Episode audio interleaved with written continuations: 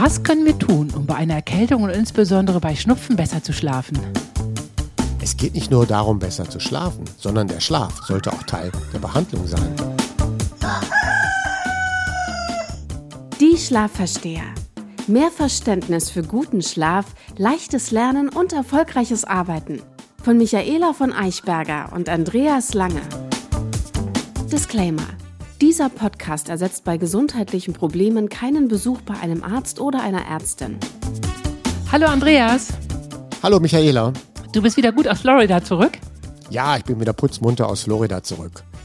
Wir hatten uns aber auch tatsächlich viel Mühe gegeben, gesund zu bleiben, obwohl wir in einer reinen Männer-WG gelebt hatten. Aber ich hatte noch nie eine Männer-WG, die sich so gut ernährt hat, also so gesund ernährt hat. Ja, ja, nach kurzer Zeit übernehmen die alle deine merkwürdigen, krassen Ernährungsregeln. Was heißt, so merkwürdig sind die ja gar nicht. Ja, nicht alle haben sich komplett dran gehalten, aber zum größten Teil. Das war dem auch geschuldet, weil wir hatten ja eine sehr umständliche Anreise mit einem gecancelten Flug. Dann gab es einen Ersatzflug, dadurch dauerte die Anreise viel länger. Und wie es dann so ist, aufgrund der Belastung hatte sich dann einer erkältet. Weil er eben erkältet war, ging es dann auch darum, dass sich die anderen nicht erkälten also nicht von ihm anstecken lassen und dass er möglichst seine Erkältung auch sofort wieder los wird. Das passt ja auch zum Thema heute. Stimmt. So, und sonst hatte ich auch praktisch keinen Jetlag auf der Hinreise und auch auf der Rückreise hatte ich auch keinen Jetlag. Das ist merkwürdig. Auf der Rückreise auch kein Jetlag ist cool. Kein Jetlag, ne? ja. ne? also wirklich. Ich hatte sogar, wenn man minimalen Jetlag wenn man das so beschreiben kann, dann hatte ich den sogar weniger auf der Rückreise, obwohl Nein. die meisten Menschen von Ost nach West eher darunter leiden. Nee, nee, nee, von West nach Ost kriegt man immer den schlimmsten Jetlag, finde ich. Also ja, von West nach Ost, richtig, ja. genau, genau. Ja. Und, und da hatte ich eben weniger als noch auf dem Hinflug. Das ist strange. Ja. Ich habe natürlich so ein paar Dinge beachtet und die dann auch umgesetzt. Und dazu sprechen wir aber nochmal zum Thema Jetlag und ja, Reisen. Unbedingt. Das machen wir nicht heute. Trotzdem hatte ich zwei Wermutstropfen, so ganz kleine. Ich so als trainierter Spätfinke, der nicht mehr frühe Eule ist, zeichne ich es mal so, ja. war dann nach der Rückreise voll die frühe Eule. Ich schlafe Ui. seither immer acht bis neun Stunden. Nein, mach uns nur Doch. fertig. Und ich hatte jetzt wirklich mir versucht, so ein bisschen anzugewöhnen, dass ich nur noch von 23 bis 7 Uhr schlafe. Und jetzt ist es tatsächlich wieder bis 8 Uhr. Ja, ich bin wieder in einem alten Rhythmus zurück. Oh, wie krass. Ja, das heißt also, diese kleine Adaption, die ich gemacht hatte hinsichtlich der Zeitumstellung, wurde mir durch den Rückflug verdorben. Und auf dem Hinflug und danach habe ich in Amerika immer nur sieben Stunden geschlafen. Ja, immer so ein bisschen zu wenig und ja. seitdem ich zurück bin, ein bisschen zu viel. Ah, verstehe. Ja, und der zweite Wermutstropfen war, dass meine Herbstadaption, die so schön ähm, durchgeführt worden ist, doch leicht geschwächt war, als ich dann wieder zurückkam von 25 bis 28 Grad und hier nur 0 oder 2 Grad, war es mir dann tatsächlich morgens etwas zu kalt mit kurzer Hose zu joggen. Ja, ist klar, dieses wunderbare Florida, was, ja. Genau, ich habe dann was Langes anziehen müssen, weil es wirklich gefühlt zu kalt war und habe so ungefähr eine Woche wieder gebraucht, um mich dann hier an die Frische und Kühle zu gewöhnen. Ja, verstehe, ja. Ja, und bei dir, was macht die Suche nach dem Fitnessstudio? Ja, die Suche war erfolgreich. Und äh, wir waren da schon vorsprechen und demnächst folgt die erste Trainingsstunde. Ich bin schon sehr gespannt. Vorsprechen? Aha, was muss man denn da machen? Ja, beziehungsweise ich habe mir das Studio angeguckt. Ich wollte keins, wo eine Bar drin ist und Leute irgendwie Bier und Eiweißshakes bestellen, sondern einfach ganz schnöde, ein schönes, einfaches Fitnessstudio. Und wir haben es gefunden und es ist echt toll. Und ich freue mich schon sehr auf die erste Trainingsstunde. Sah gut ja, dann aus. wird es ja was werden mit dem Krafttraining ja. bald. Ja. Ja, kommen wir zu den Fragen. Ja, genau. Also unser treuer Hörer Christoph aus Weilheim, Grüße gehen raus. Der hat eine, hat sofort am selben Tag, als es rauskam, am Sonntag hat er mir, äh, hat er uns geschrieben. Und zwar seine Frage lautet folgendermaßen: und er spricht mir da wirklich aus tiefstem Herzen, das muss ich noch dazu sagen. Habe gerade euren Podcast gehört. Ich bin jetzt dann maximal verwirrt. Das ist so kompliziert mit Push, Pull, Arme, Beine, Krafttraining, Muskeltraining, Ausdauertraining, das, was am liebsten gleich bleiben lässt. Und ganz ehrlich, ich weiß nicht, vielleicht aufmerksame Zuhörer haben es ja beim letzten Mal schon bemerkt, dass ich im Zuge der Folge immer stiller und stiller wurde. Mir ging das genauso. Ich war irgendwann so raus. Du musst das alles nochmal einordnen für uns. Okay, also beim Kraft- und Muskeltraining macht man sich natürlich am Anfang nicht so große Gedanken, dass es da einen riesen Unterschied gibt. Man kann es ja auch mischen, wenn man also die Wiederholungen in der Form anlegt, dass beim ersten Satz man ungefähr 12 bis 15 Wiederholungen macht, beim zweiten Satz macht man dann so 8 bis 12 und beim dritten Satz 4 bis 6, dann hat man eine Mischung aus Kraft- und Muskeltraining. Mhm. Ja, so, das, und das machen auch die meisten Studios so, weil man immer beides aufbauen möchte. Mhm. Gut, das ist das Erste. So, das nächste ist, das wichtigste Muskeltraining überhaupt, wenn man das so auswählen kann, ist quasi das Rückenzugtraining. Also, dass man etwas für den Rücken tut und das über eine Zugbewegung.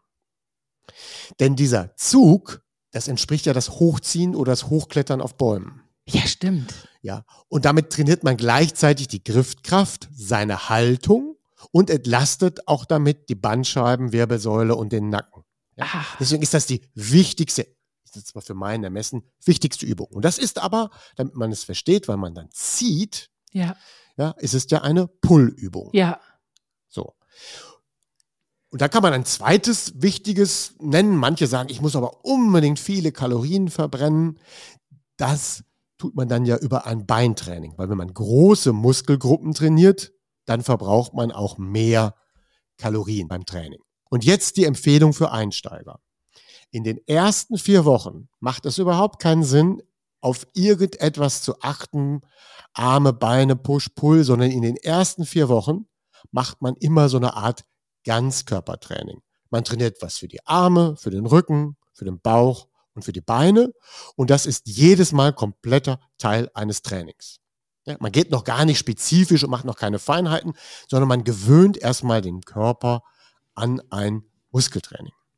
Und in diesen ersten vier Wochen macht man das dann auch nicht häufiger als zwei bis dreimal in der Woche, um den Körper dann ausreichend dran zu gewöhnen. Wenn man das dann gemacht hat, also wenn diese, dieses Grundtraining hochgefahren ist, dann kann man sagen oder dann muss man entscheiden, hey, wie viel Zeit kann ich überhaupt in Muskeltraining oder Krafttraining investieren? Möchte ich das weiterhin nur zwei bis dreimal in der Woche machen? dann behalte ich genau diese Trainingsform bei. Ne? Man trainiert immer alles und nicht so spezifisch und wechselt dann alle paar Wochen mal die Übungen aus. Wenn man aber sagt, nein, ich möchte etwas spezifischer mehr Kraft entwickeln, ich möchte größeren Muskelumfang entwickeln, dann kommt man eben mit zwei bis dreimal in der Woche nicht aus, da muss man mindestens viermal in der Woche trainieren. Wenn ich aber viermal in der Woche trainiere, dann wird es aber problematisch, was die Pausen angeht. Weil ich kann, muss dann ja irgendwann mal zwei Tage hintereinander trainieren.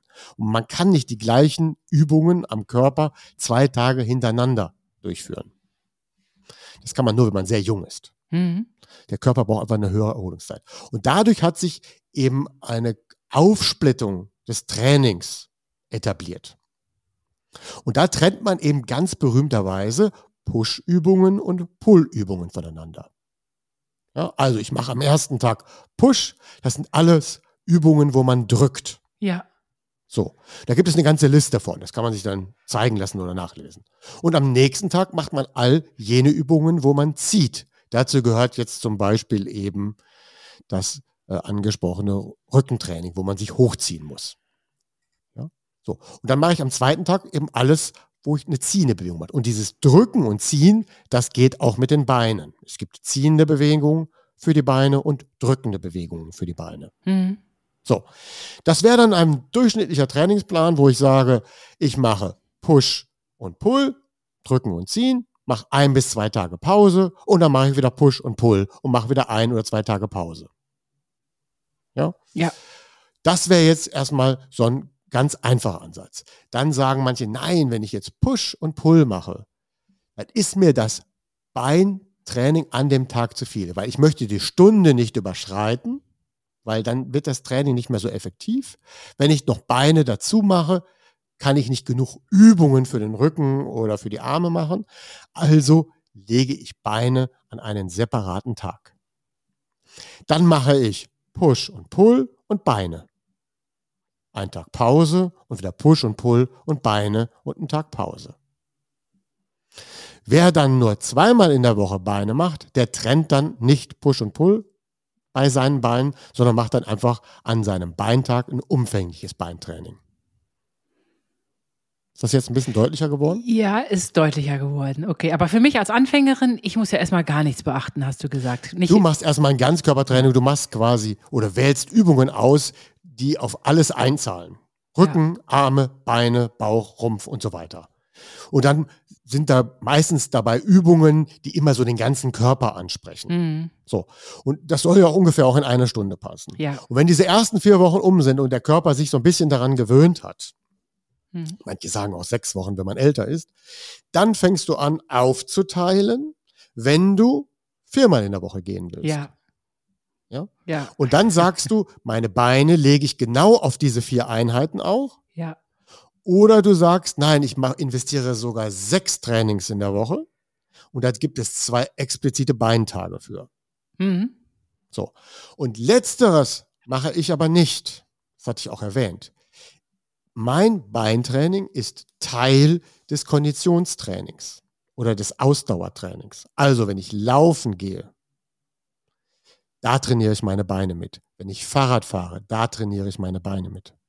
Ja, so als kollateralen Nutzen oder hast du da so spezielle Übungen, die du einbaust? Beim ja, Laufen? genau. Da gibt es ja auch, wenn man Fahrrad fährt oder läuft, macht man dann ja Intervalltraining, wo man mal einen Berg hochfährt oder mal einen Sprint ansetzt. Und das ist dann ja eher wie ein Muskeltraining, ja, weil man in mhm. einer hohen Intensivität mit viel Kraft. Und beim Laufen ist es dann ja das Sprinten. Mhm. Ja, und dann verzichte ich eben auf explizites Krafttraining für die Beine. Beim Laufen nennt man das dann Lauf-ABC, ganz spezielle Übungen, die auch so ein bisschen auf Kraft einzahlen. Das ist eben dieses Lauf-ABC. Hopsasa-Lauf, die Beine hochziehen, die Beine hinten, also Ferse an den Po. Ja. So, wenn man diese Übungen macht, dann dienen die auch dem Kraftaufbau.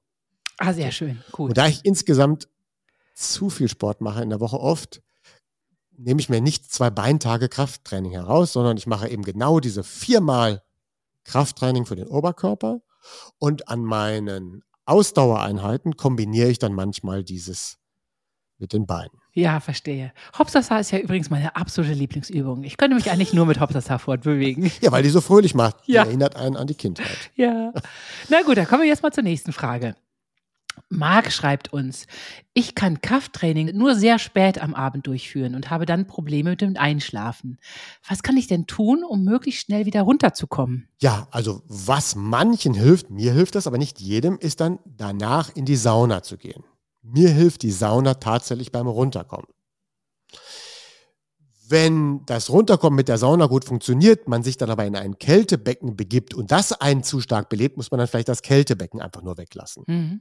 Ich kann aber in die Sauna gehen und in ein Kältebecken gehen und trotzdem danach gut schlafen. Aber das ist nicht unbedingt für jeden geeinigt. Es gibt wirklich Typen, die nach einer Sauna, also Menschentypen, die nach einer Sauna am Abend nicht gut einschlafen können, weil es den Kreislauf tatsächlich zu sehr belebt.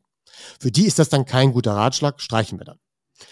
Dann gibt es die Möglichkeit, dass man unmittelbar nach dem Training, auch am Trainingsort, sich nach der letzten Übung flach auf den Boden liegt und dann ein bisschen eine Minute Atemmeditation macht und so eine Art Calm Down durchführt. Viele Studios machen das auch, wenn man so ein gemeinsames Training macht, legt man sich die letzten fünf Minuten hin und relaxt. Weil es, das hilft dann, wenn ich das sofort nach dem Training mache, komme ich auch insgesamt schneller runter. Es hilft dann nicht, wenn ich dann gehetzt dann noch schnell unter die Dusche springe, dann nach Hause fahre und dort meine runterkommen zu müssen. Ich muss nach der letzten Übung ein bis fünf Minuten für mich Zeit nehmen und versuchen, aktiv runterzukommen. Die notwendigen Kohlenhydrate und Eiweiße sollten schon vor dem Training in der Gesamtmenge für den Tag gegessen worden sein. Ah, damit der Körper davon zehren kann sozusagen. Ja. Erstens kann er davon zehren und wenn man dann ja etwas später abends trainiert, kann es dann ja zu nah auch an der Nachtruhe sein. Wenn man dann noch isst, fährt, das, fährt der Organismus ja wieder hoch. Und es gibt kein Gesetz, wann ich essen muss. Wichtig ist ja beim Kraftsport und beim Aufbau von Muskeln, dass ich ausreichend esse und ausreichend Eiweiß esse. Also muss ich meine Nahrungsaufnahme bis zum Training in der Menge, die für mich vorgesehen ist, auch wirklich äh, durchgeführt haben. Dann kann ich ganz normal trainieren und danach noch ein Wasser trinken. Hm, verstehe. Gut, dann jetzt aber die nächste Frage. Was kann ich im Urlaub für meine Muskeln tun, wenn ich dort keine ausreichenden Möglichkeiten für ein gutes Krafttraining vorfinde? Außerdem schlafe ich dann ohne Krafttraining im Urlaub viel schlechter. Hier habe ich schon so vieles gehört. Mich würde hier eure Meinung interessieren. Also wenn deine Gesundheit und den Schlaf über die Urlaubszeit, also wenn du das retten möchtest, dann würde ich empfehlen, ein bis zweimal in der Woche ein Ganzkörpertraining im Urlaub durchzuführen. Jetzt höre ich schon alle Kraftsportler. Ich weiß, worauf ihr jetzt hinaus wollt. Wichtig ist, diese Übungen dürfen nicht den Übungen entsprechen, die man sonst im Studio durchführt. Weil der Körper, wenn er zum Beispiel Bankdrücken macht oder Liegestütze macht mit Gewichten, gewöhnt sich an einen gewissen Widerstand. Und wenn man dann im Urlaub einen geringeren Widerstand im Training einsetzt, dann bildet sich sogar der Muskel trotz des Trainings zurück, weil er sagt, hey, ich muss ja viel weniger leisten. Ja, es ist tatsächlich dann sogar besser, eine Woche lang kein Krafttraining zu machen. Damit kann ich den Muskel besser retten, als mit reduzierten Gewichten zu arbeiten. Nein, echt? Doch, ja, das ist tatsächlich so. Das ist ja fast paradox. Ja, weil der gewöhnt sich immer an die maximale Anpassung. Ja. Ich muss nur darauf achten, wenn ich sage, also entweder mache ich andere Übungen, Ja. Ja, die ich mir dann einfallen lasse, um meinen Körper anzustrengen, die Ja. dann aber nichts mit den Übungen zu tun hat, die man sonst durchführt. Das ist eine Variante. Und dann kann man auch am besten schon im Fitnessstudio die letzten zwei Wochen genau jene Übungen weglassen im Fitnessstudio, die man sehr leicht im Urlaub machen kann. Ja, so. Mhm. Und wenn ich dann diese Woche vielleicht mal retten will, ich kann da so rund eine Woche bis zehn Tage einfach nur dadurch retten, ohne Muskelabbau, ich darf dann in dieser Woche nur nicht in ein Kaloriendefizit oder in ein Eiweißdefizit geraten. Mhm. Mhm. Ja. Also sobald der Hunger, nicht der Hunger, sobald der Körper zu wenig essen würde im Urlaub, dann sind ja seine Muskeln nicht ausreichend versorgt. Ja. Dann überlegt er, hm, wo hole ich mir das jetzt her? Dann knabber ich doch an den Muskeln, die werden ja gerade nicht benutzt. Mhm. Also wenn ich meine Muskeln benutze, dann knabbert er da nicht dran. Benutze ich sie aber nicht intensiv genug, da war er dran. Oder habe ich zu wenig gegessen, sucht er sich so eine Quelle. Ja, okay, aber letzteres Problem hat, glaube ich, noch nie existiert, dass jemand im Urlaub zu wenig isst. In der Regel nicht. Ja. Nee. Ja, da schließt sich auch noch, noch was an, um es klarzustellen. Also im Kaloriendefizit können keine Muskeln aufgebaut oder erhalten werden. Ja. Deswegen muss der Kraftsportler immer darauf achten, dass er die Mindestmenge an Kohlenhydraten zu sich führt oder ein bisschen darüber liegt, zur Sicherheit. Mhm. Mhm. Ja. Und auch hier eine Sorge, die man nehmen kann. Wenn man Kraftsport betreibt und dadurch mehr Proteine zu sich nimmt, weil man die dann ja auch braucht, dann werden auch mehr Kalorien deswegen verbraucht, also nicht nur wegen dem Training und weil die Muskeln größer werden, sondern auch, das habe ich in der letzten Sendung vergessen, denn die Verarbeitung von Proteinen braucht zusätzliche Kalorien. Also eine, Kalo eine proteinreichere Ernährung setzt voraus, auch mehr Kohlenhydrate zu haben, weil die für das Verdauen benötigt werden von Proteinen. Ah, was? Ach, wie praktisch. Hm, Ich liebe ja die Kombi Eiweiß und Kohlenhydrate. Okay, Das Thema der Woche. Erkältung, wie sollen wir da nur schlafen? In der heutigen Folge bringen wir wieder so ein paar Dinge zusammen, die wir bereits gelernt haben. Grundsätzlich, ich erinnere daran, wer ausreichend und gut schläft, sich natürlich und gut ernährt, der ist selbstverständlich auch weniger erkältet. Auch hilft eine gute Thermoregulation, die man dann entweder durch eine Herbstadaption durchführt oder mit Saunagängen trainieren kann. Und ich empfehle auch immer, in den Winter mit einem ausreichend hohen Vitamin D-Spiegel zu gehen, den man vorher auch abklärt. Das hatten wir alles schon mal so erwähnt. ja. Aber jetzt kommt trotzdem Erreger auf uns zu. Mythos der Woche. Eine Erkältung kommt drei Tage, bleibt drei Tage und geht drei Tage. Nicht? Ich dachte, das wäre gesetzt. Also bei mir ist es immer 10 bis 14 Tage, aber ich dachte so Minimum 3 mal 3 gleich 9 Tage. Gut, also du hattest das so halb richtig und halb falsch. Okay. Also die Tage sind natürlich ein Durchschnitt. 3, 3, 3 ist ein Durchschnitt. ja. Bei manchen Menschen ist das 2, 2, 2 oder 2, 4, 2. Oder bei manchen, wie du es gerade gesagt hast, ist es 4, 4, 4. Ja. Ja, das ist also je nachdem. Und das, also jede Phase unterscheidet sich zwischen zwei und vier Tage. Also kommen, bleiben und gehen. Deswegen stimmt das nicht ganz mit den drei Tagen, aber grob. Hm. Trotzdem unterscheide ich hier noch etwas. Nämlich eine Erkältung kommt drei Tage, das gilt nicht immer. Denn den spürbaren Erstangriff, den kann man tatsächlich abwehren. Und dann kommt es gar nicht erst zu einer Erkältung.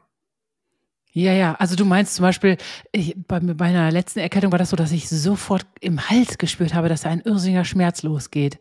Und das hätte ich also dann noch abwehren können. Genau. Es gibt die Chance auf Abwehrung und dann heißt es eben nicht, der, die kommt drei Tage. Wenn sie die gekommen ist, die Erkältung drei Tage, dann bleibt sie auch drei Tage und geht drei Tage. Mhm. Wenn ich aber das Kommen verhindere, dann habe ich eine Chance, dass aus sieben oder zwölf Tagen nur einer wird. Mhm. Mhm. Und deswegen unterscheide ich die Phasen etwas anders. Also ich gehe mal weg von diesem Spruch. Ich unterscheide und auch heute in der Sendung, das ist die erste Phase Null. Die nenne ich den Erstangriff des Erregers. Ich erläutere gleich, was das bedeutet. Ja, unbedingt. Die können wir ja abwehren. Ja. Dann geht es dann halt weiter, dann entwickelt sich die Erkältungskrankheit, was eigentlich nicht mehr ist, als dass der Erregerüberschuss immer höher wird und das Immunsystem nicht hinterherkommt. Ja, also die Erreger vermehren sich schneller, als das Immunsystem schon bereit ist, dagegen anzukämpfen. Sei es, dass man keinen Schutz mehr davor hat oder sei es, dass die Immunzellen aus den Gedächtniszellen einfach eine längere Produktionszeit haben, bis sie denn da mal alle da sind. Das ist die Phase 1, die Erkältung kommt. Auch da gehen wir darauf ein. Dann kommt die Phase 2, die Erkältung hat sich durchgesetzt und dann bleibt ihr ja so ein paar Tage auf, das gleiche, auf dem gleichen Niveau. Und das ist dann so eine Art Balance zwischen Erregermenge und Abwehrmenge.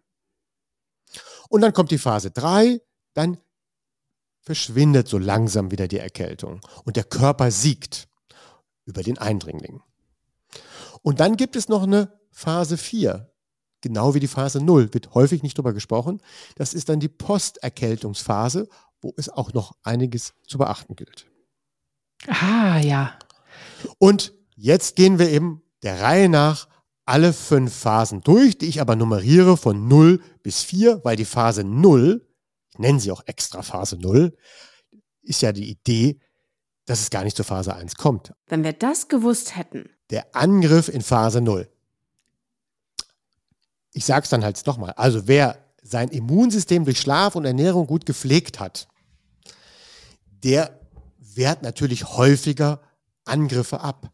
Der wehrt, der wehrt sie sowieso schon im Alltag ab, ohne dass er überhaupt bemerkt, dass er eine Phase 0 durchlebt hat. Wir werden ja jeden Tag Attackiert. angegriffen von und attackiert von Erregern Ja. und die wehren wir auch immer ab. Ja. So, und das machen wir erstmal aus dem Stand super, wenn das Immunsystem topfit ist. Ja. Und an dieser Stelle muss ich eine Lanze für meinen Ehemann brechen. Der spürt, dass er krank wird, ist aber nie länger als einen Tag krank. Der ist sofort am nächsten Tag wieder gesund. Kuschelt sich ins Bett, mummelt sich warm ein, zack, am nächsten Tag gesund. Das ist ja auch die Empfehlung der Phase 0. Genau das zu können. Das mache ich ja auch immer. Ich Ja. auch, habe auch nie eine Erkältung, weil ich immer Phase 0 gut überstehe. Oder aus Phase 0 damit den ganzen Vorfall beende. Mhm. Also, die häufigsten Vorfälle beenden wir ja, ohne dass wir sie bemerken. Ja, aber genau jetzt tritt das ein. Phase 0 heißt ja, der Erreger ist nicht so einfach weggerockt worden und wir spüren etwas Minimales in uns vorgehen. Mhm. Ja, dazu brauche ich natürlich ein gutes Körpergefühl und keine Ignoranz gegenüber dem eigenen Körper. Wird ja schon nicht sein, ich merke ja nichts und mache mit meinem stressigen Alltag weiter. Sondern wenn es so ganz leicht kitzelt in der Nase, wenn der Mund doch irgendwie komisch trocken ist, wenn der Hals so ein bisschen brennt, wenn so minimalste Gliederschmerzen, manche, bei manchen Menschen sind dann so ein bisschen Nierenschmerzen, also irgendwo, wo man so sperrt, hey, also so super wie sonst geht es mir heute nicht. Ja.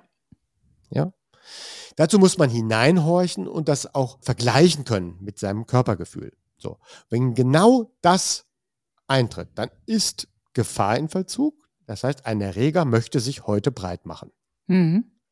Und jetzt, genau in dieser Phase, haben wir die Chance oder haben wir noch die Chance, das im Ansatz abzuwehren. Und was kann ich da jetzt alles tun? Und was muss ich da jetzt alles tun? Also, wenn ich das spüre, ich kann es ja auch aus zur Sicherheit machen. Wenn ich bin mir gar nicht sicher, ob das gerade ein Erregerangriff ist. Das schadet ja nicht, dass man das ab und zu mal macht, was ich jetzt aufzähle. Also, es geht dann darum, eine gewisse Fieberhitze zu generieren. Mhm. Das hatten wir auch schon mal so grob Ja, erzählt. genau. Ne? So, und diese Fieberhitze empfehle ich dann, weil mit der erhöhten Körpertemperatur helfe ich nachts dem Körper dabei, diesen Erreger besser abzuwehren. Mhm. So, was kann ich jetzt alles dafür tun? Punkt eins ist, Sich warm du? einmummeln. Genau, also wenn ich zu Bett gehe, sollte ich dann vielleicht einen Jogger anziehen und mich viel zu warm anziehen. Eigentlich bin ich ja dafür nicht Wärme im Bett, weißt du ja. Aber in diesem Fall ziehe ich auch mehr einen Jogger an. Ja. So, dass einem wirklich zu warm wird. Dann kann man das noch pushen, indem man abends einen heißen Tee trinkt. An den ersten zwei Tagen einer Erkältung kann man auch abends Ingwer trinken. Warum nicht immer, erzähle ich später. Mhm. Man kann da auch noch scharfe Gewürze hinzumischen Mhm. und natürlich ausreichend Vitamin C an so einem Tag. Nicht dann unbedingt abends, aber sagen wir mal, wenn ich das nachmittags bemerke, sollte ich dann nachmittags nochmal eine kleine Dosis Vitamin C zu mir nehmen und unmittelbar vor dem Schlafengehen auch Zink einnehmen. Weil Zink hilft dem Immunsystem. Und äh, Vitamin C nicht vorm Einschlafen, oder? Ja, das kann ja wieder pushen, dass man dann nicht schläft. Ach so, okay. Ja. Ja, so, also wenn es das noch gar nicht ausreichend Vitamin C an dem Tag eingenommen worden ist, dann nehme ich es dann abends, aber vorzugsweise, mh, sagen wir mal, morgens und mittags. Mhm. Aber jetzt geht es ja darum, eigentlich, wir gehen davon aus, wir sind gut versorgt. Der Körper verfügt auch über einen Vitaminschatz, dann ist es jetzt eher wichtig, Hitze zu erzeugen. Also ihr habt mir das jetzt schon über den warmen Tee, scharfe Gewürze. Ich kann auch noch Folgendes machen. Ich kann mir auch ein warmes Bad einlassen. Und das aber bitte nicht zu heiß und nicht länger als 20 Minuten. Wollte ich gerade sagen, ne? Oftmals schwächt das das Immunsystem, wenn man das zu heiß und zu lange macht. Nicht, wenn ich das am ersten Tag mache. Ah, okay. Also die 20-Minuten-Regel muss man natürlich einhalten, also nie länger als 20 Minuten. Ja. Dann gilt es auch so eine komische Regel wie, dass die Knie und die Schultern draußen bleiben. Ja. Ja, weil es damit findet eine bessere Thermoregulation statt. Ach, okay. Ja. Das ist bei uns Langlulatschen sowieso immer gegeben, aber auch kleine Menschen sollten das so handhaben. Ja, also genau. Das gleiche ist auch, wenn ich mich in ein Kältebecken begebe, ja. bleiben ja auch so ein bisschen die Schulterkante eben oben raus. Ja. Und der Kopf. ne? Man taucht ja nicht komplett unter. Ja, ja, ja. ja. Das hilft tatsächlich den Körper, weil ohne das auszuführen, ist das besser. Ach, cool, ja. Also, das warme Bad, nicht zu heiß, also nicht ein kochend heißes Wasser, sondern lauwarm. Da sitze ich dann, meinetwegen sitzt man dann halt 10 bis 20 Minuten drin und dann zieht man sich ja nach den Jogger an. Vorher habe ich ja schon den Tee getrunken. Hm. Dann ab ins Bett. Und das ist in der Regel, werde ich dann nachts richtig warm und fange auch an zu schwitzen. Oft wache ich dann zwei, drei Uhr auf und muss mich einmal umziehen. ja. Auch das haben wir in Florida unserem Kollegen empfohlen und er hat es doch durchgezogen, hat auch nachts die Bettwäsche gewechselt und es ging ihm am nächsten Tag direkt besser. Super, klasse. Bei was nicht zu empfehlen ist, dass man diese Hitze über einen Saunagang aktiviert. Ja, ja, das schwächt wahrscheinlich auch eher das Immunsystem, als dass es unterstützt. Genau, weil wenn man einen Saunagang macht, fährt man ja erst das Immunsystem runter, um es danach wieder hochfahren zu lassen. Ja. Aber genau das wollen wir jetzt nicht. Das ist das gleiche wie mit Muskeltraining. Das, der Muskel ist ja danach erst schwächer als vorher und danach wird er stärker als vorher. Ja. So, das ist ja immer so eine Kurve. Und das, das können wir uns in dem Moment, wo der Körper damit beschäftigt ist, den Erreger abzuwehren, uns nicht leisten. Ja, ja, ja.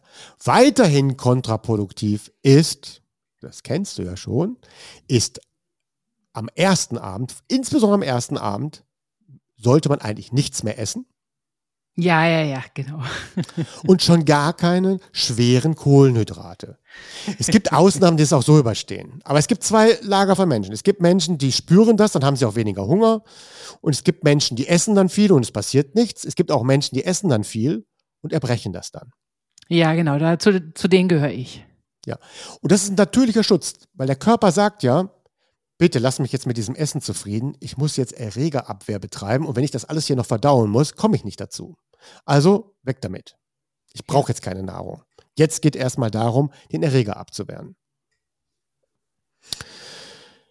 Ja, also fast nichts essen am Tag Null und an diesem Abend. Das nächste ist Schmerzmittel. Das, was wir gerade machen wollten, ist also Hitze generieren und leichtes künstliches Fieber generieren. Ist absurdum, wenn ich da ein Schmerzmittel einwerfe.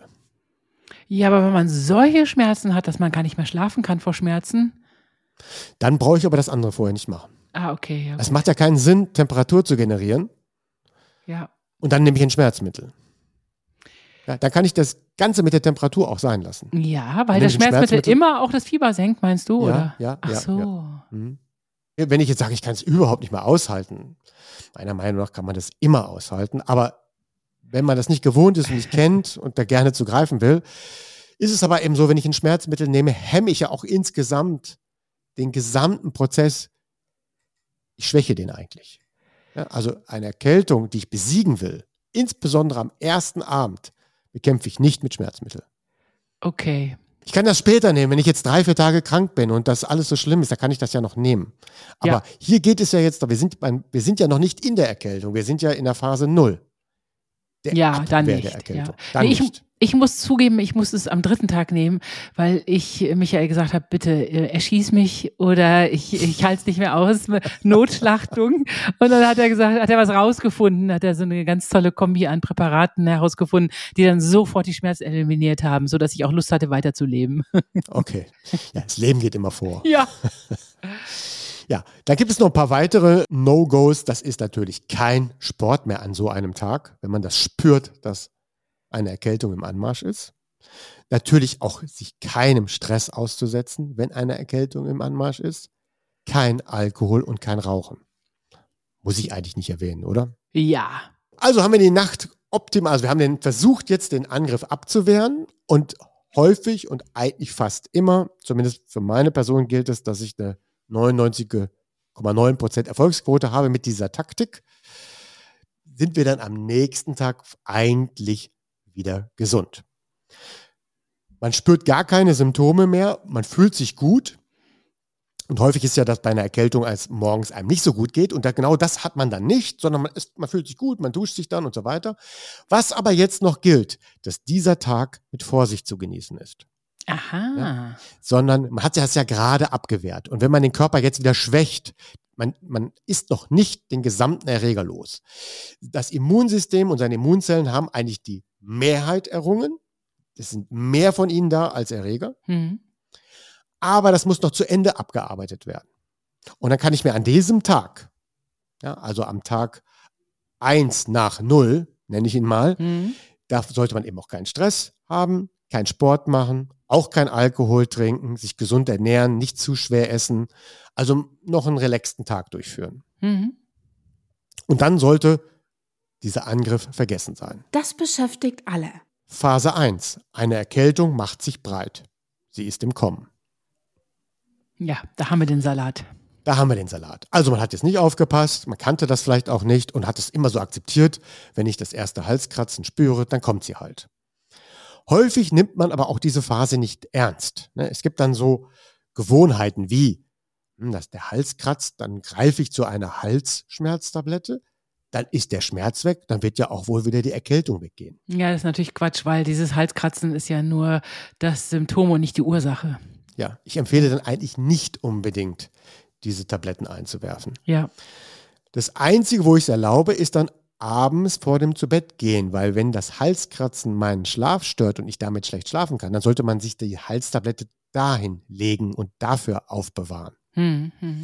Und nicht am Tag, wo es mir dann suggeriert, ach, ich habe nichts. Das lässt ja dann nur unvorsichtig werden. Stimmt. Ja. So, aber trotzdem ist es ja nicht zu spät, den Angriff abzuschwächen. Was man jetzt nur wissen ist, man hat jetzt mehr Erreger im von der Anzahl, als das Immunsystem gerade bekämpfen kann. Und mhm. dadurch kommt es jetzt zu den Tagen der Zunahme an Erkältung. Wenn ich aber jetzt trotzdem sorgsam bin, dann wird die Zunahme nicht so stark. Dann habe ich nicht mehr drei Tage, drei Tage, drei Tage, sondern vielleicht nur zwei, zwei, zwei. Das habe ich ja jetzt noch in der Hand. Ja. Ich habe mir ja den Angriff am Angriffstag Mühe gegeben, aber es hat nicht ganz geklappt. Und jetzt gebe ich mir eben weiterhin Mühe, es, sagen wir mal, nicht zu doll werden zu lassen. So, was kann ich da jetzt tun? Auch am zweiten Tag, Tag gilt weiterhin warm anziehen, um ein leichtes Fieber zu generieren. Aber nicht mehr unbedingt das warme Bad. Das kann man jetzt besser sein lassen. Ja, yeah, das wäre jetzt wirklich kontraproduktiv wahrscheinlich. Genau, Selbst genau, kurzes genau. warmes Bad. Lieber eine warme Dusche? Ja, eine warme Dusche, also wenn man wirklich diese Kopf- und Gliederschmerzen hat, dann kommt auch häufig eine Verspannung und dann ist man vielleicht auch fröstelig, dann kann so eine warme, lauwarme Dusche dann tatsächlich helfen als Mhm. Ersatz. Ja? Weiterhin Tee trinken natürlich, Vitamine zu sich nehmen, äh, abends nochmal Zink und auch leichte, eiweißreiche und vitaminreiche Ernährung. Mhm. Das, was jetzt zu empfehlen ist, das ist die, sind Suppen. Mm, Ja? Lecker. Also in diesen Tagen des Kommens, am Mhm. ersten Tag sollten wir ja nichts essen Ja. mehr. Am, ab, wir müssen aber immer natürlich was essen. Ja.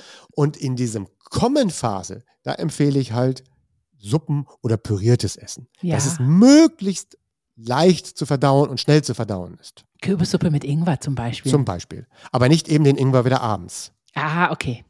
Ja. Mhm. Weiterhin kontraproduktiv bleiben natürlich auch Schmerzmittel. Auch die sollten wir jetzt immer noch nicht einsetzen. Mhm. Es sei denn, man will notgeschlachtet werden. Ja, aber das kommt ja erst ab dem vierten Tag.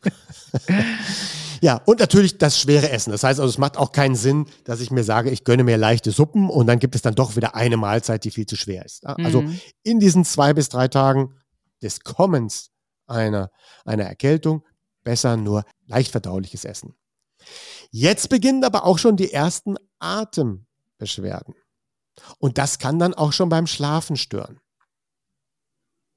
Was kann ich dann tun? Ja, also das ist für mich ja die höchste Form der Folter, wenn die Nase zu ist. Was kann man denn da tun? Ich, ich war mal in den 80ern, als junges Mädchen war ich Nasentropfensüchtig. Ich empfehle persönlich keine Nasentropfen. Was würdest du denn tun? Nein, die Nasentropfen sollte man auch nur dann nehmen, wenn es wirklich notfallmäßig nicht anders geht und man wirklich gar keine Luft bekommt. Hm. Außerdem darf man es ja auch wirklich nur ein paar Tage nehmen. Ja. Besser wäre eine Nasensalzspülung. Ah, okay. Ja. Ja. Da gibt es ja so eine Art Gerät, Ja. was man so hochhält mit so einem Schlauch, der ein bisschen gebogen ist, der etwas steifer ist. Das hält man in die Nase und dann durchspült man die Nase von links nach rechts und von rechts nach links. Auch kann man zum Luftholen Dampf inhalieren, das hilft auch. Mhm. Und als letzte Maßnahme, die man nicht immer machen sollte, ist das Kissen etwas höher legen. Also mal ein, zwei Handtücher unter dem Kissen gelegt, damit man eine leichte Schräglage erzeugt. Ah, gute Idee, ja. So, das hilft dann auch. Ist das wirklich euer Ernst? Aber auf keinen Fall in diesen Tagen das Nasenschneuzen. Ja, bin ich auch totaler Feind von. Besonders die Leute, die da so rumposaunen mit ihr. Äh, Ich so, hört mal, liebe Leute, alles, was ihr gerade macht, ist, euch die Bakterien in die Nasennebenhöhlen zu drücken. Genau. Mit Nasenschneuzen meine ich ja, dass man sich die Nase putzt und dass man sich entweder beide Nasenflügel zuhält, Ja. das ist ja dann total irre, oder ein Nasenflügel zuhält, Ja, um das dann rauszuholen. Aber in Wirklichkeit schiebt man es nach oben. ja, genau. Es kommt auch was raus, aber es kommt auch leider etwas zu sehr nach oben. Ja, genau, genau. Ja? Und dann entfalten sich, so wie du gerade gesagt hast, die Erreger dann in der Nasennebenhöhle. Ja. Einfach laufen lassen oder hinten runterschlucken. Ja, also entweder man darf tatsächlich, wie du sagst, man darf einseitig hochziehen, Ja, leicht hochziehen, ist erlaubt. Man darf laufen lassen oder Nasenspülung. ja, genau. Aber dieses Rumposaunen, oh, da kriege ich immer so einen Hals. Habe ich es mir doch gedacht. Phase 2, die Erkältung bleibt. Horror. Jetzt sind wir in der Phase, wo es ein Gleichgewicht gibt zwischen Erregern und unserem Immunsystem. Das hält so ein paar Tage. Da kämpfen die immer auf einem Schlachtfeld und niemand nimmt aktuell den Sieg ein. In dieser Phase kann es auch schon mal passieren, dass die ersten dann auch mit Husten einsetzen. Ja, und der Husten ist ja nichts anderes, als dass hinten Schleim den Rachen runterläuft und der muss abgehustet werden. Es hat nichts mit Genau. dem Hals an sich zu tun, sondern es ist einfach der Schleim aus den Höhlen, der da runterläuft. Aber es ist dann halt so, wenn der dann runterläuft und nicht abgehustet werden würde, Ja, kann er dann ja in Richtung Lunge gehen und dann dort die nächste Phase einleiten. ja, erstmal in die Und Bräunchen. dann haben wir keine ja. Erkältung mehr. Dann marschieren wir in die nächste Kategorie. Bronchitis. Genau. Deswegen ist dann eben auch ein Hustenlöser, den man schon am zweiten, dritten Tag, Tag nimmt, kontraproduktiv oder ein Hustenunterdrücker am zweiten, dritten Tag auch nicht Ja. ratsam. Weil ich muss dann husten. Das ist eben kein normales Husten, genauso wie du schon sagst. Genau, man muss das abhusten. Ja. Also die Symptome, also nach drei Tagen oder vier Tagen sind wir ja jetzt in der Phase, wo man auch wirklich morgens und abends deutlichere Symptome hat als während des Tages. Ja, Das liegt ja genau daran, dass man morgens sich eben der Schleim in den Atemwegen angesammelt hat und abends haben wir stärkere Erkältungssymptome, weil sich die Entzündung abends verstärkt.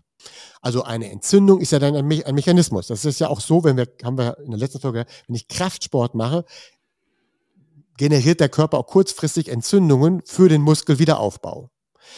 Am Abend setzt der Körper Entzündungsreize, um der Flut der Erreger Herr zu werden.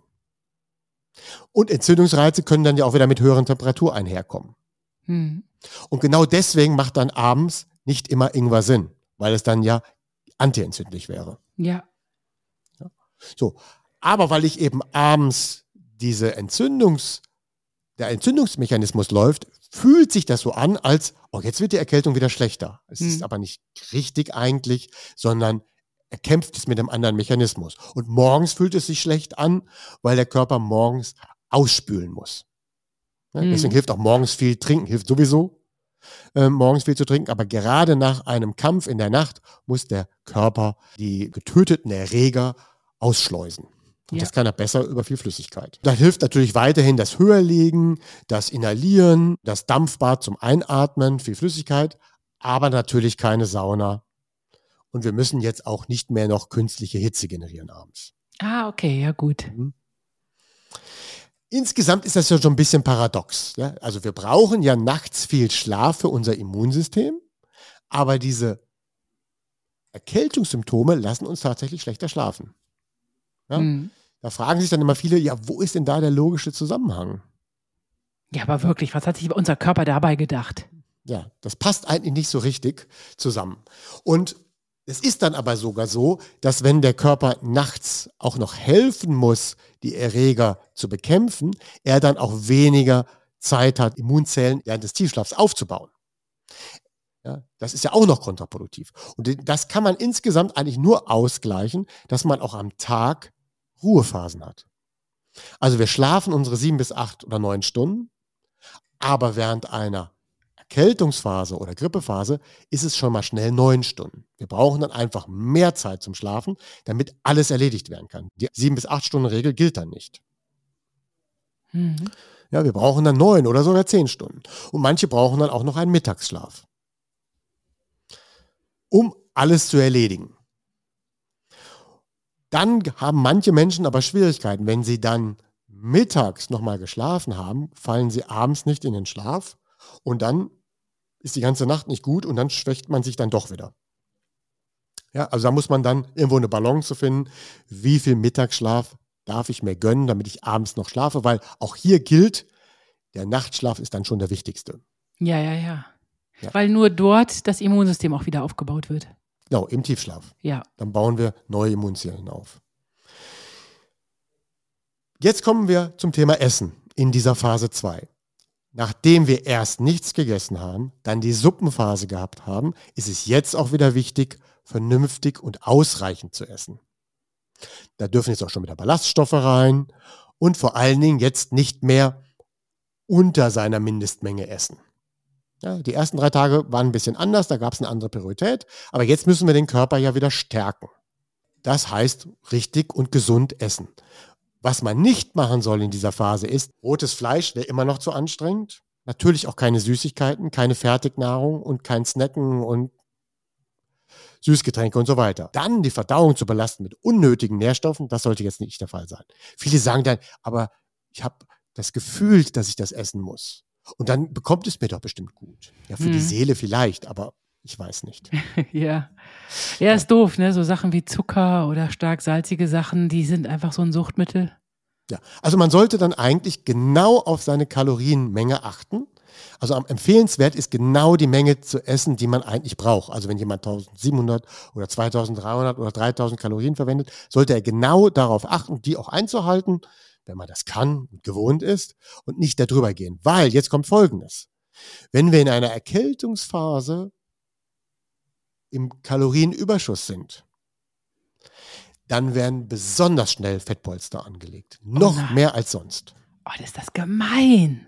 Ja, warum macht der Körper das?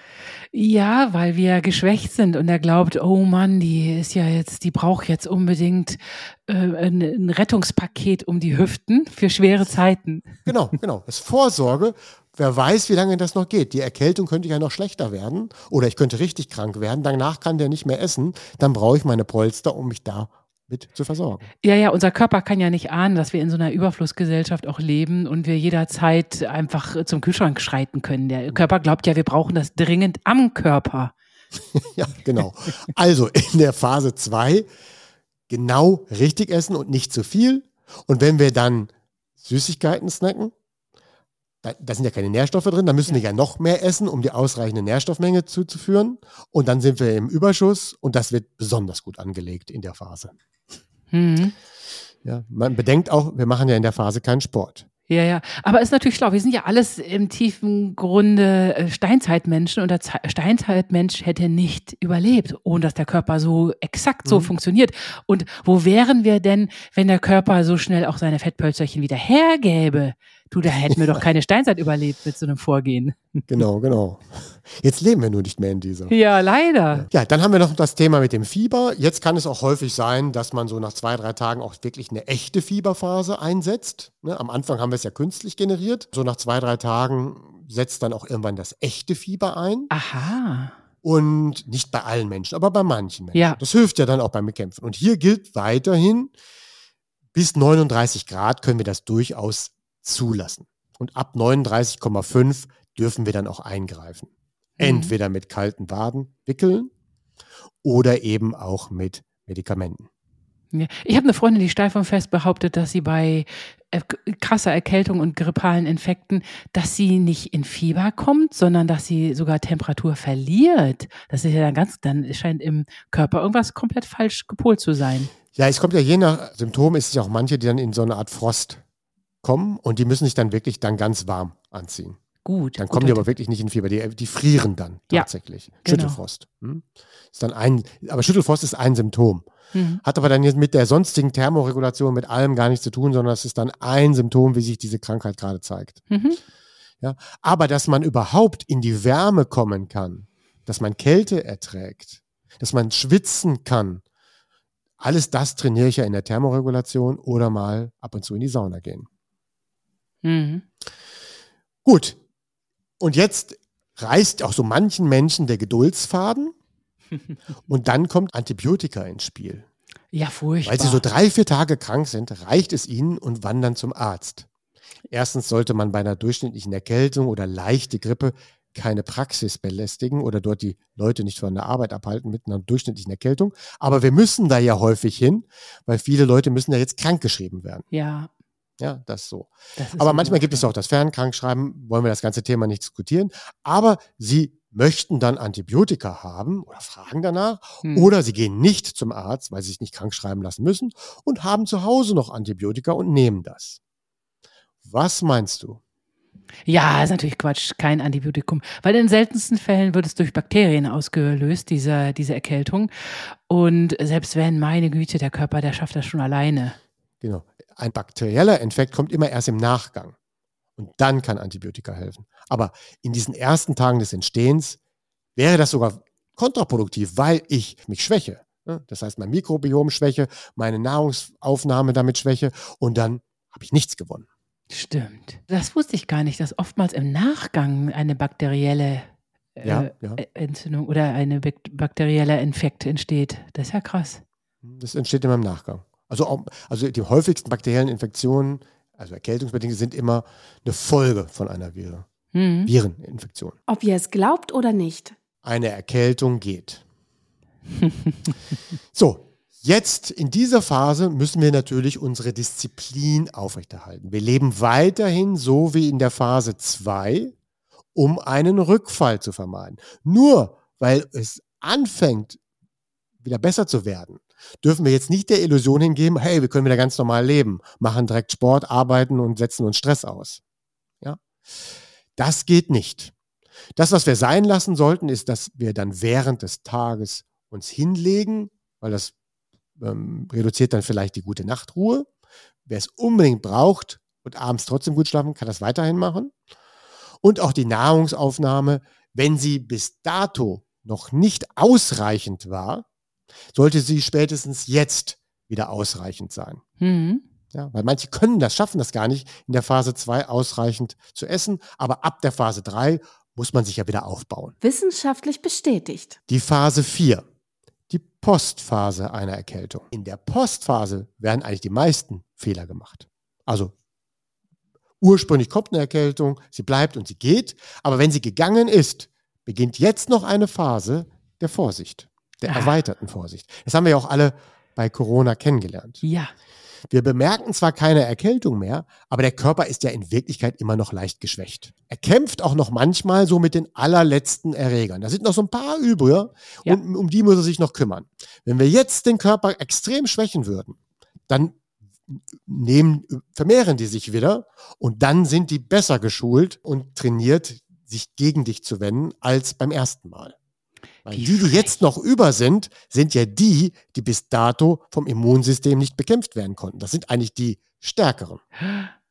Oh, wie gemein. Ja, also in der Selektion ja. haben die sich bis jetzt durchgesetzt. Und jetzt müssen die auch noch zu Ende bekämpft werden. Das findet natürlich auch schon in der Phase 3 statt, aber manchmal auch noch in der Phase 4. Ja. Gelingt einem das nicht, kommt der Rückfall. Und der ist meistens schlechter zu bekämpfen als die erstmalige Erkrankung. Weil das dann so eine Doppelsache aus Viren, Bakterien und allen ist? Da können dann schon Bakterien mit hinzukommen ja. sein. Der Körper ist ja insgesamt dann schon leicht geschwächt, nicht mehr so gut in Form wie beim ersten Mal. Und nach der Selektion oder dem Selektionsdruck habe ich es jetzt mit den Besseren zu tun, die gelernt haben, mit dir umzugehen.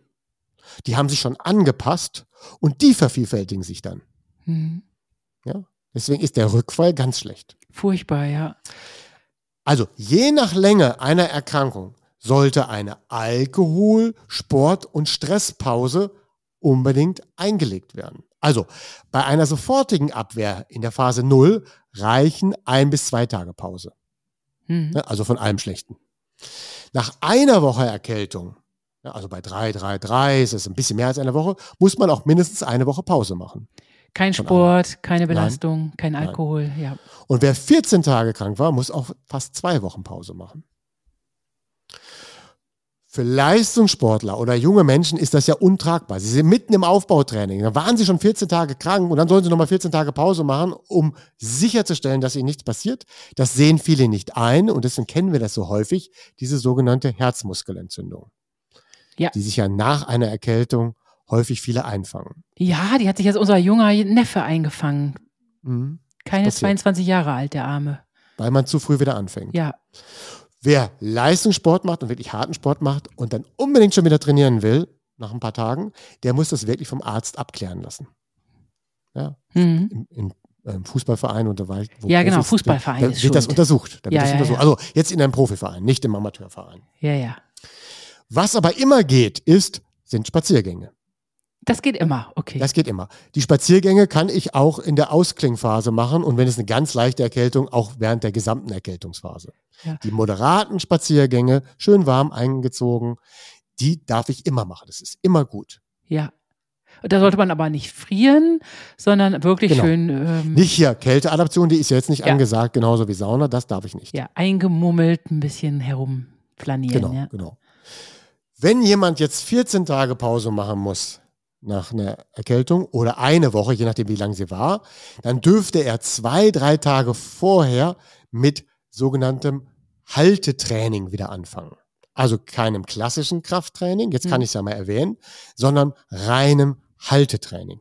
Das heißt, sich einfach an der Stange hängen und mal rumbauen. Einfach nur an der Stange hängen, einfach nur ein Plank machen. Das ist ja für manche vielleicht dann schon zu anstrengend, aber da kann er reine Halteübungen, wo man ja jetzt nicht Push und Pull macht, wo man nicht wirklich extrem drückt oder ja. zieht, also wo man den Körper nicht so eine Grenzbelastung führt, sondern einfach nur hält. Mit dem Halten treibe ich meinen Puls ja auch nicht hoch Und das kann ich tatsächlich schon etwas vorher machen. Ah, sehr gut. Das ist aber nur für Menschen ratsam, die ihre Kraft halten möchten. Die soll nicht weggehen. Jemand, der seinen Muskelumfang schonen möchte, da hatten wir ja vorhin schon gelernt, was wir da besser tun sollen. So, und jetzt kommen wir auch in die Phase vor einer Erkältung, ist der Start der Präventionsphase vor der nächsten. ja, ab jetzt gilt wieder viel Schlafen, gute Ernährung, so wie immer. Und nur ab und zu Sünden. Unser Tipp der Woche. Nochmal zusammengefasst zum Vorbeugen. Achtet auf den Vitamin D-Spiegel, denn wer einen höheren Vitamin D-Spiegel hat oder einen guten Vitamin D-Spiegel, der wird erstens seltener krank und wenn er krank wird, hat er meistens statistisch gesehen und nachgewiesen einen milderen Verlauf. Das hat man auch bei Corona herausgefunden. Die Leute mit einem guten Vitamin D-Spiegel hatten immer einen milderen Verlauf gegenüber den anderen. Ja, krass. nicht immer, aber Ja. das belegen die Statistiken. Licht ist ja wichtig. Schlafen, Ernährung haben wir alles schon angesprochen und auch eine wichtige Vorbeugeregel, nicht zwei Tage hintereinander Alkohol trinken. Wir kommen ja jetzt in die Feierwochenenden nach und nach hinein. Immer nur einen Tag trinken, wenn ihr trinken müsst. Ja, ja, unbedingt. Und es wird ja bald noch mehr Tipps geben rund um die Feiertage. Ja, genau. Dann im Schlafzimmer. Was können wir da tun? Ratsam ist hier ein Luftbefeuchter im Schlafzimmer. Sie helfen dann wirklich während der Erkältung, dass wir dann nicht so trockene Schleimhäute bekommen und sie dienen auch der Vorbeugung. Wir sollten natürlich Schlafzimmer nicht heizen, dann haben wir da auch nicht so trockene Luft drin. Aber in modernen Häusern, so wie es bei dir auch zu Hause der Fall ist, wird es dann doch recht warm in dem Zimmer. Äh, Wir erreichen dann 19, 20 Grad und dann wird auch durch das Heizen oder das Heizen der Nachbarräume die Luft zu trocken. Und da empfiehlt man wirklich, dass man sagt, man muss die Luft befeuchten. Ah, Wie kann man das tun? ich habe so eine ganz tolle Lampe, die die Luft befeuchtet. Nur lasse ich die natürlich nachts nicht laufen, weil das einfach eine Lampe ist. Vielleicht gibt es das ja auch ohne Lampenfunktion. Muss ich mir mal holen. Genau, es gibt Verdampfer oder Ja, Luftbefeuchter, genau, so ein die Verdampfer. auch ohne Lampe funktionieren. Man kann aber auch schon das anmachen, zwei Stunden vor dem zu Bett gehen und dann reicht das auch noch für eine gewisse Zeit. Ja, Und dann gibt es ja auch noch, wenn man das mal ab und zu nur einsetzen will, empfehle ich dann eher ein Handtuch, ein nasses Handtuch an der Heizung zu legen oder auf den Boden zu legen, wenn man eine Fußbodenheizung hat. ja. Wovon ich nichts halte, ist eine große Schale mit Wasser in die Ecke zu stellen, Nein, warum nicht? weil das ja meistens dann keimt. Das steht dann da und so. keimt und keimt. Ja? Ja. Wenn es auf der Heizung steht, ist es ja nach zwei Tagen verflogen, dann fülle ich es immer wieder nach. Ja, Aber einfach nur so eine Schale Wasser, die dann irgendwann mal Schimmel ansetzt, ist nicht zu empfehlen. nee. Weißt du, was ich letztens gemacht habe? Das war total cool. Und zwar, als wir beide drohten, so ein bisschen kränklich zu sein, habe ich einfach unsere Wäsche. Das mache ich, das hasse ich normalerweise, aber ich habe unsere Wäsche im Schlafzimmer aufgehängt. Sehr gute Idee. Genau. Ja, und das war so ein witziges Klima im Schlafzimmer. Am nächsten Tag waren wir auch prompt wieder Das gesund. spart ja auch Energie. Wenn man die Wäsche aufhängt, man kann sie nach draußen nicht hängen und dann kann man sie ins Schlafzimmer stellen. Ja, genau. Ja, und dann haben wir noch etwas. Die Ersatzbettenbezüge, die man ja braucht, wenn man mal nachts durchschwitzen muss. Ja. Und den Trainingsanzug, den man dafür benötigt.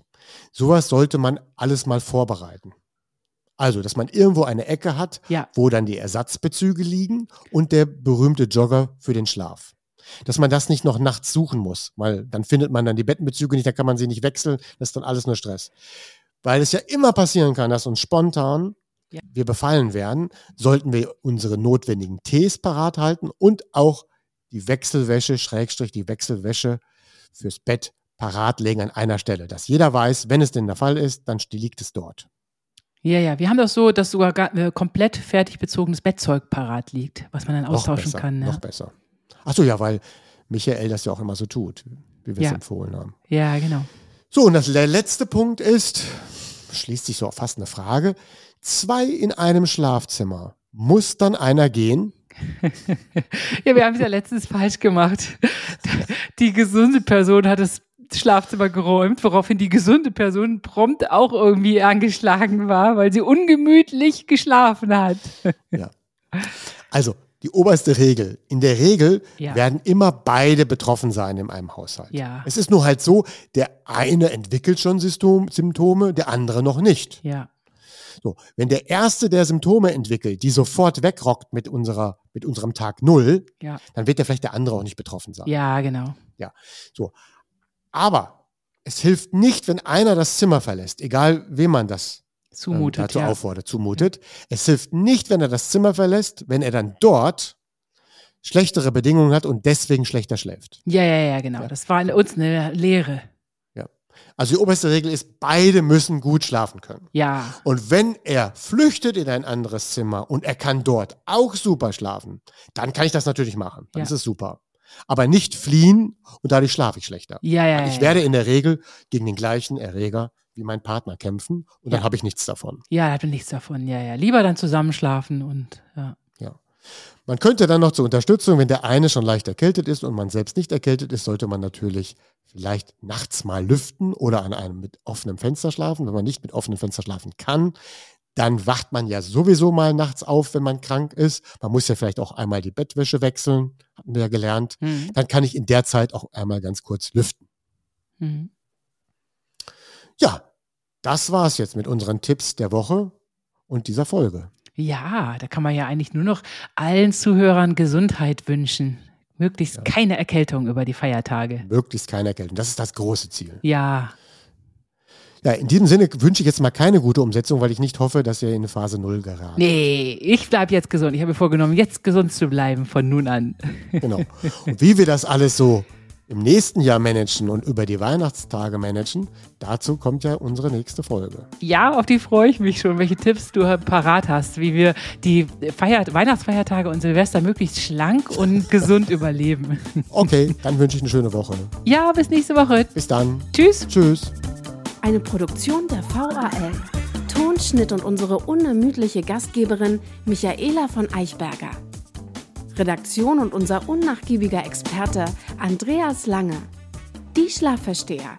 Jede Woche neu und überall da, wo es Podcasts gibt.